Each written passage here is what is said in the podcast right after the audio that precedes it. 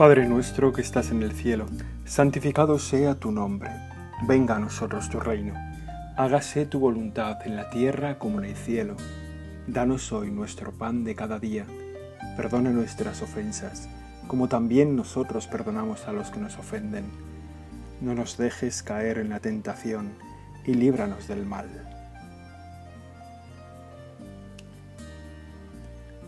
En el pronaos del templo de Apolo, en Delfos, en la ciudad de Delfos, en la antigua Grecia, estaba escrita una expresión que decía ñothi seauton, que está en griego, claro, y que significa conócete a ti mismo.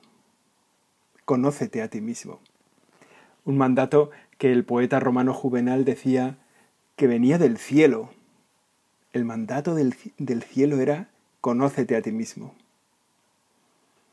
En este rato de oración delante de ti, Señor, queremos pedirte esto, que nos des el conocimiento de nosotros mismos.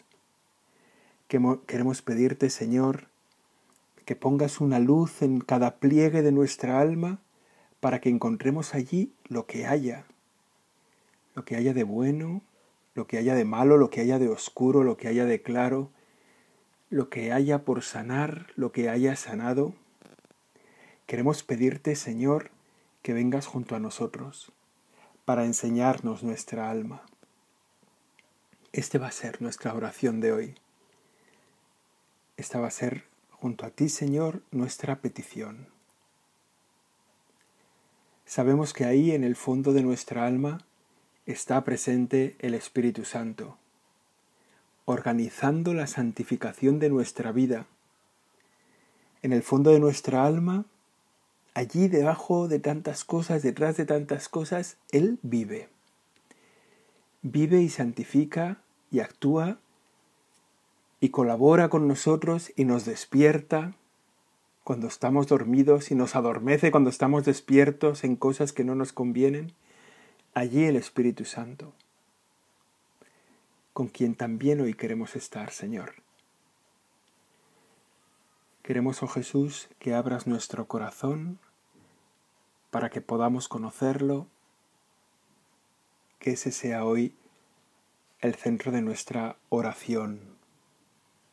Conócete a ti mismo. Era un mandato de la sabiduría clásica. Es un mandato de la vida espiritual de siempre. ¿Cuántas veces nos sorprendemos a nosotros mismos? ¿Cuántas veces decimos, no pensaba que yo sería capaz de hacer esto? Me viene ahora una serie a la cabeza, Breaking Bad, que es bastante buena, Breaking Bad, y que narra la historia de cómo una persona normal, un padre de familia normal, que es profesor en un instituto, pues va degradando su humanidad en el fondo, su conciencia moral, hasta convertirse en un, en un desastre. No os voy a hacer un spoiler, porque esto prácticamente esto es el primer capítulo de la serie, pero lo hay varias temporadas, o sea que... Y cómo ese ir bajando escalones en la conciencia de la moralidad, en la conciencia del bien y del mal, ese ir endureciendo su alma en el fondo, endureciendo su corazón, se va dando paso a paso, sutilmente, sutilmente, sin darse cuenta. Nos pasa lo mismo a nosotros. Sin darnos cuenta, vamos dando pasos en una o en otra dirección, ¿eh? no en el camino del desastre, a veces también, también en el camino de la santidad. Qué poco conscientes son los santos de su santidad.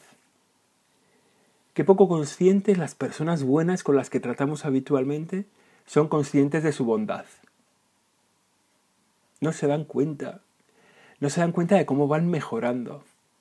Por unas circunstancias externas, por unas internas, por la compañía de gente que les quiere, por la oración de otros, por el sufrimiento, cómo se va cualificando esa alma, cogiendo peso, cogiendo pozo, cogiendo cuerpo, hasta, hasta poder casi convivir con santos nosotros. Y nos damos cuenta, y si les preguntas a ellos, siempre te dicen, qué desastre soy, qué desastre, qué mal todo, qué mal lo hago todo. No se dan cuenta de su bondad. Nos pasa eso a todos. Ni los malos se dan cuenta de su maldad muchas veces, incluso llegan a su maldad sin darse cuenta, y cuando están en ella la justifican, ni los buenos se dan cuenta de su bondad, incluso van llegando a esa bondad casi sin darse cuenta, escalón a escalón, peldaño a peldaño, y cuando están en ella no se dan cuenta de que están ahí. Creen que todo se lo deben a los demás. Conócete a ti mismo. Señor, tú nos conoces de verdad. Tú nos has creado por dentro. Tú vives dentro de nosotros. Si no caemos en la desgracia, si no caemos en la desgracia de perder la gracia, por eso se dice la desgracia, si no somos capaces de arrancar tu presencia de nuestra vida. Tú vives ahí dentro de nosotros, organizando, santificando, poniendo las metas posibles, liberándonos de los daños cercanos, arrancando de nosotros la tentación o apoyándonos, sosteniéndonos durante, durante la tentación. Tú vives ahí dentro de nosotros. Te pedimos que nos muestres nuestra alma que seamos capaces de darnos cuenta de la situación en la que estamos, la que sea, si es muy buena, si es muy mala, da igual. Si pensamos que estamos muy por encima de lo que somos, que esto es frecuente, o si pensamos que estamos muy por debajo de lo que somos, que esto también pasa. Danos, Señor, luz para conocer nuestra alma, luz para conocer nuestra vida. Que cada vez nos sorprendamos menos, que cada vez nos sorprendamos menos de nosotros mismos, que sepamos darnos cuenta de lo que somos capaces, Señor, del bien que podemos hacer, del mal cuando está cerca y nos puede hacer caer. Esta hoy soy, como digo, nuestra oración, Señor, que nos des luces. Esta misión que nos ponía el templo de Apolo. En Delfos, esta misión de conócete a ti mismo es una misión del Señor. Como decía, lo hemos dicho que venía de Juvenal. Juvenal decía, esto viene del cielo, es un mandato que viene del cielo. Es una misión que el Señor nos ha confiado, que nos pide una, una misión que no podemos hacer solos, que necesitamos la ayuda de los demás la ayuda de todos y que es muy importante. El cardenal Newman decía en uno de sus sermones lo necesario, lo importante, lo valioso que era en la vida del cristiano conocerse a uno mismo. Y se asombraba, sabéis que el cardenal Newman, que es santo, comenzó siendo de la iglesia anglicana, allí en Oxford. Participó del movimiento de Oxford, fue conociendo la fe de la iglesia, fue adentrándose en ella al final, para sorpresa de muchos, se convirtió a la Iglesia Católica, sacerdote, cardenal. El cardenal Newman se asombraba en ese acercamiento a, los católicos de lo poco que los católicos se conocen a sí mismos. Se, se asombraba, decía, ¿cómo puede ser que los católicos no queráis conoceros a vosotros mismos? Pero peor todavía es decía él, el poco empeño que ponéis en ello, el poco empeño que dedican a esto. Y él decía que era muy importante, y es verdad, conocernos a nosotros mismos es muy importante.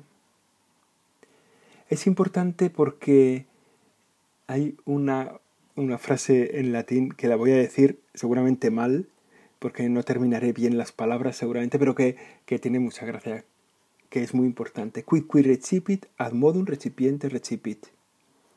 Que quiere decir, el que recibe, recibe según la forma que tiene su recipiente. Es verdad, ¿no? El agua que echamos en un vaso coge la forma del vaso. El vino que echamos en una botella coge la forma de la botella. Lo que nosotros recibimos coge la forma de nuestra alma la capacidad de nuestra alma, la forma de nuestra alma, el color de nuestra alma. Por eso es tan importante conocer nuestra alma. Conocer cuál es el recipiente que va a recibir la gracia de Dios, la presencia de Dios en nuestra vida. Conocer cuál es su color. ¿Las almas tienen color? No lo sé, pero seguramente nos encontramos a gente que tiene un color en su vida. Un color alegre. Gente que siempre alegre, gente siempre dispuesta, gente siempre disponible. Es como el color de su alma. Gente gris, que es siempre oscura, siempre mustia, siempre triste, que es como el color de su alma. Conocer el color de nuestra alma, donde va a estar Cristo, donde está el Espíritu Santo. Conocer las debilidades de nuestra alma, ¿no? Ese recipiente que está para recibir la gracia de Dios y que tenemos que conocer si es pequeño, si tiene agujeros, si tiene heridas, si a lo mejor tiene puntos débiles. Conocernos a nosotros mismos es muy importante. El cardenal Newman tenía razón. Se asombraba de lo poco que nos conocíamos y del poco empeño que nos dedicamos a esto.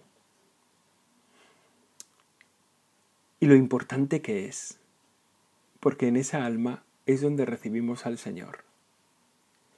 Y el trabajo de nuestra vida tendría que ser hacerla cada vez más grande, hacernos más capaces de Dios hacer que Dios en nuestra vida sea realmente potente, presente, omnipresente, todopoderoso dentro de nosotros, que Él tome las decisiones. Que tomes posesión de nosotros, Señor. Que te dispongamos un alma en el que tú estés al mando, en el que tú tomes las decisiones, cada día, todas, en la que libremente, con todo nuestro corazón, con toda nuestra conciencia, digamos, Señor, ¿qué decides? ¿Qué quieres? no es una estupidez, porque dice el Señor que son bienaventurados los que escuchan la palabra de Dios y la cumplen. Eso es lo que queremos para nuestra alma, Señor, escuchar tu palabra y cumplirla. Que vengas a nuestra alma, que tomes posesión, que tomes la decisión, que digas, esto voy a hacer y lo haga. Lo haga yo contigo, Señor, sabiendo que yo soy la parte débil del, del pacto, la parte débil del trato, que yo soy el que no hace casi, sino el que está. Y tú que estás ahí, tomando las decisiones, en el puente de mando de mi alma, sabiendo a dónde tenemos que ir. Por eso, Señor, antes de entregarte esta alma, necesito conocerla bien. Necesito poder decirte, Señor, falla por aquí. Señor, soy un poco inconstante. O se me viene una idea y se me va otra y empiezo muchas cosas y acabo pocas. O me puede esta tentación o esta pasión y me domina muchas veces. O bueno, como cuando, cuando, como cuando regalamos un coche a alguien y le tenemos que decir las cosas del coche. Mira, la ventanilla esta cierra mal y hay que tal. Mira, las llaves no suelen dar bien contacto, es mejor que lo hagas de esta forma. Mira, hay un pilotito atrás que se suele encender a veces pero no significa nada. Cuando regalamos algo a alguien, le necesitamos explicar un poco cómo funciona eso que le regalamos porque, porque lo queremos. Señor, nosotros te queremos y queremos darnos, darte nuestra alma para que estés en ella cómodo. Pero antes queremos conocerla, Señor porque conociéndola podrás estar mejor dentro de nosotros. Porque conociendo nosotros nuestra alma, podremos darnos cuenta de los peligros que tiene la vida, a veces que nos ofrece la vida para tu presencia, los peligros que la vida pone en nuestra alma para tu presencia en ella. Nos daremos cuenta de dónde viene la tentación, sabremos cómo tenemos que irnos cuando tenemos que tener la valentía de huir. Enséñanos nuestra alma, dánosla a conocer para que la pongamos en, tu en tus manos, para que te dejemos que tomes posesión de ella. Que sepamos ampliarla, fortalecerla, agrandarla, para que tengas un lugar cómodo donde vivir, para que estés contento en nosotros, que sepamos protegerla para que no dé tumbos cuando estés tú en ella, para que no vaya de un lado a otro, de una decisión equivocada a otra. el trabajo de nuestra vida, Señor, es hacer grande nuestra alma para ti, hacerla fuerte, para que vivas en ella con toda paz. Esa necesidad de conocernos a nosotros mismos para ponernos en, marcha es fundamental. Saber dónde estamos para poder ir a cualquier sitio. Es imposible ir a ningún sitio sin saber dónde estás. Es imposible ir a ningún sitio. Si tú no sabes dónde estás, si no sabes si estás arriba o abajo, si no sabes cuál es la condición de tu alma, hacia dónde vas a mejorar. Esa necesidad de conocernos a nosotros mismos. Todo en nuestra vida cristiana depende de cómo somos, de nuestras cualidades, de nuestras virtudes, de los defectos, de los pecados, de los vicios. Por eso tiene sentido este esfuerzo pesado, muy pesado, que hacemos para conocernos a nosotros mismos. Y estos ratos de oración, estos tiempos de oración en los que estamos a tu lado, Señor, son sobre todo tiempos no para hablar contigo, sino para que tú hables con nosotros. Ponernos al sol, ponernos a tu luz, al sol que nace de lo alto, para que ese sol vaya desplegando nuestra alma, quitándole lo que sobra, añadiendo lo que falta, fortaleciéndola, engrandeciéndola. Ese esfuerzo pesado lo tenemos que hacer nosotros conscientemente para conocernos a nosotros mismos.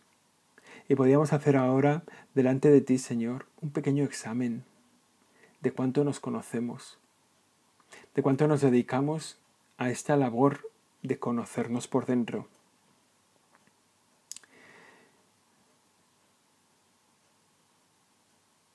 El conocimiento de nuestro corazón es un conocimiento de nuestra propia alma.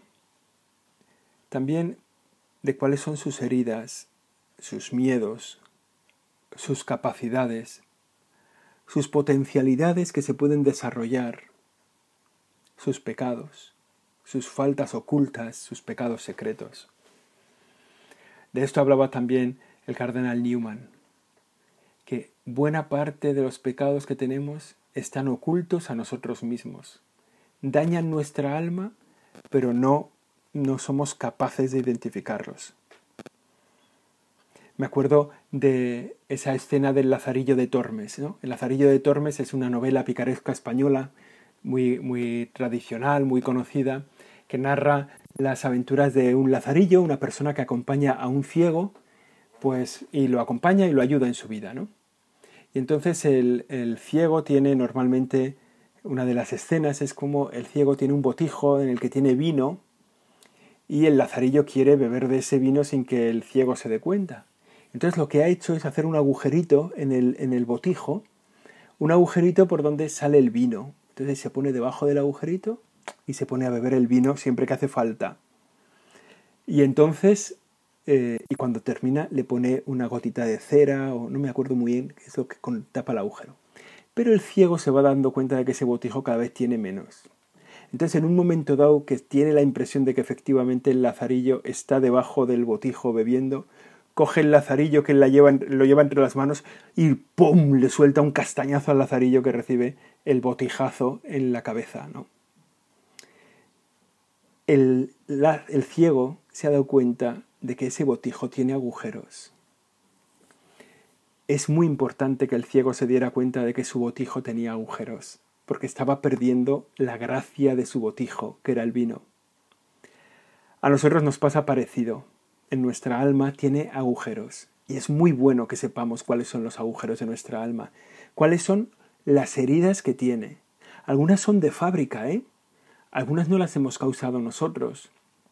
Algunas heridas vienen por experiencias de nuestra vida, una decepción, un desencuentro, un, problema en nuestra niñez, un problema en nuestra familia nos ha dejado ahí una herida en el alma, que es muy importante que la conozcamos. ¿no? Que sepamos que yo con este tema me rayo, me enfado, me, me, me voy, me salgo de mis casillas. ¿no? las heridas de nuestra alma, los miedos de nuestra alma. De algunos, también de las heridas, algunos seremos responsables. ¿no? Pues hemos llevado una juventud un poco loca y, cuando hemos conseguido ya centrar nuestra vida y tal, bueno, todos esos agujeros que hicimos a nuestra alma, pues, pues acaban siendo un problema. Y a lo mejor es una herida que la hemos hecho nosotros, ¿no? O los miedos de nuestra alma, ¿no? Miedo a que me pese, o miedo a entregarme, o miedo a, Señor, yo no me quiero dar. No nos puede pasar mucho, no nos puede pasar mucho. Pero bueno, de todas formas, eh, tenemos este esfuerzo que hacer. Mirar nuestra alma, también sus capacidades, sus cualidades. Está bien.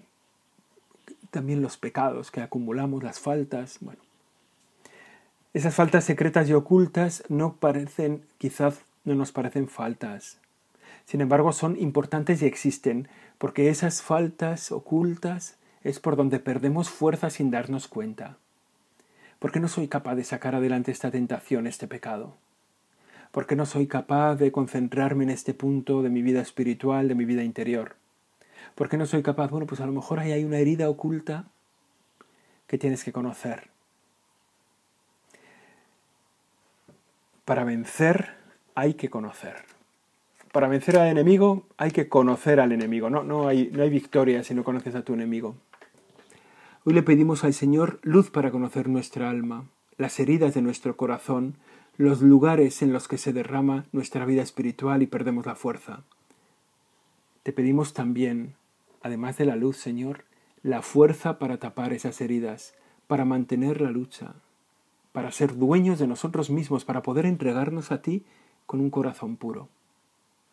Sabemos, saber que no podemos solos, y que además de la luz para conocernos y la fuerza para vencer, nos hace falta tu gracia.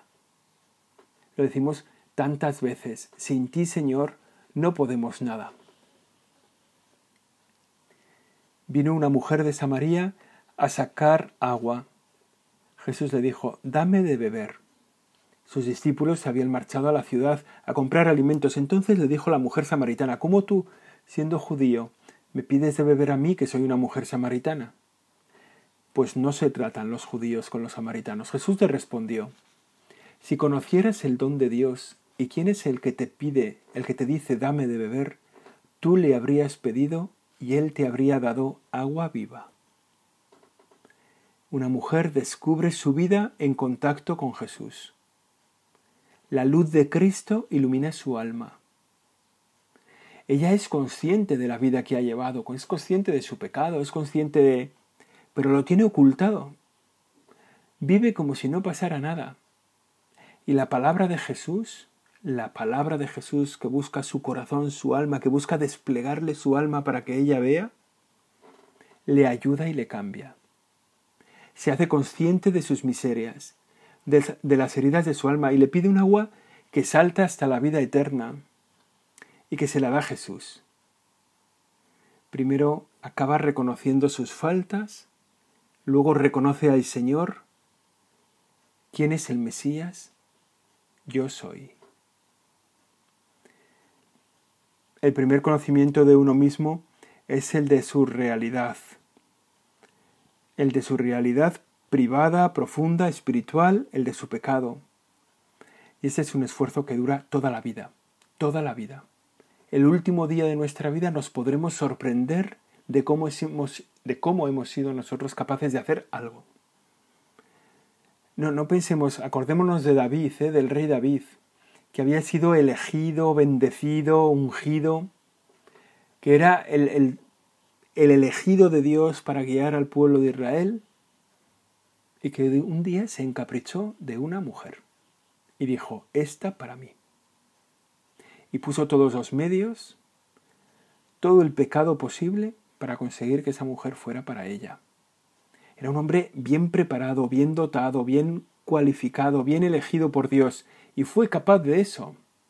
Pero es que el demonio fue capaz de tentar al Señor. ¿Cómo no va a ser capaz de tentar a David? Pero es que en David estamos cada uno de nosotros quizá con menos dones, con menos virtudes, quizá con más pecados, o quizá con menos pecado y más virtud que Él, pero también capaces de caer, capaces de hacerlo mal. Por eso hasta el último momento de nuestra vida estamos sorprendiéndonos de nosotros mismos y por eso nuestra mirada tiene que ser constante. Esa es nuestra oración, Señor, tu luz, tu fuerza, fuerza para vencer nosotros y tu gracia para ayudar en esa victoria. Este es un esfuerzo que dura toda la vida. Toda la vida estamos desmadejando, desenredando nuestra alma. Durante el tiempo de la pandemia, en los tiempos así oscuros, una persona a la que conozco se quedó sin lana para hacer jerseys. A veces hace jerseys. Entonces decidió deshacer un jersey para hacerlo de nuevo, hacerlo de otra forma distinta con la misma lana, aprovechando una lana que era muy buena. Bueno, deshacer aquel jersey y poner la lana que había salido de ese jersey en madejas para poder hacer el siguiente jersey fue una cosa heroica. Miles de horas durante la pandemia para conseguir las madejas de lana con la que poder hacer. Bueno, casi casi necesita otra pandemia para poder terminar la labor. Bueno, nosotros, nuestra alma funciona un poco así, está muy embrollada, muy enmadejada, ¿no? Muy hay que deshacerla bien, coger bien el hilo, hacer bien la madeja para poder hacer otro jersey mejor. Buscar mi pecado para ponerlo al sol y que se sane. Igual que las heridas de un torero. Cuando, cuando un torero es herido por un, por un toro en el, en el quirófano de la plaza, lo que hay que hacer es abrir la herida hasta el final, hasta donde ha llegado el cuerno abrirla totalmente, porque el cuerno, abrirla y sanarla, porque el cuerno ha podido dejar una infección. Entonces no basta solo con cerrar la herida para que no se desangre el torero. Es necesario también abrirla para sanarla bien, para que no quede dentro una infección que lo pueda matar a los pocos días. Y irla sanando esa herida poco a poco, irla cerrando poco a poco. Aunque pasen los días, las semanas, los meses, ir cerrando las heridas. Bueno, con las heridas de nuestra alma hay que hacer un poco lo mismo. Ponernos delante de Dios. Ponerlas al sol del Señor en esta labor que, como digo, dura toda la vida. Todos tenemos heridas y no son pequeñas, no son pequeñas. Algunas vienen, como he dicho, de fábrica, en nuestra naturaleza herida, otros las hemos incorporado con nuestra dejadez, con nuestro pecado, otras las circunstancias de la vida. Bueno, ahí estamos. Pero tenemos que vencer, tenemos que ponernos en esta labor.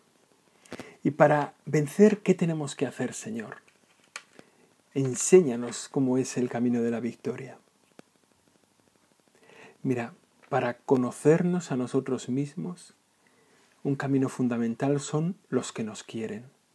Los que nos quieren siempre nos dicen lo que necesitamos.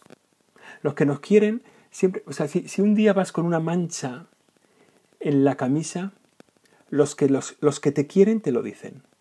Oye, perdona, llevas una mancha en la camisa. Te lo dicen porque te quieren, porque te aprecian. También te lo dicen los que no te quieren. Los que no te quieren también te dicen, vaya camisa llevas, vas hecho un cerdo.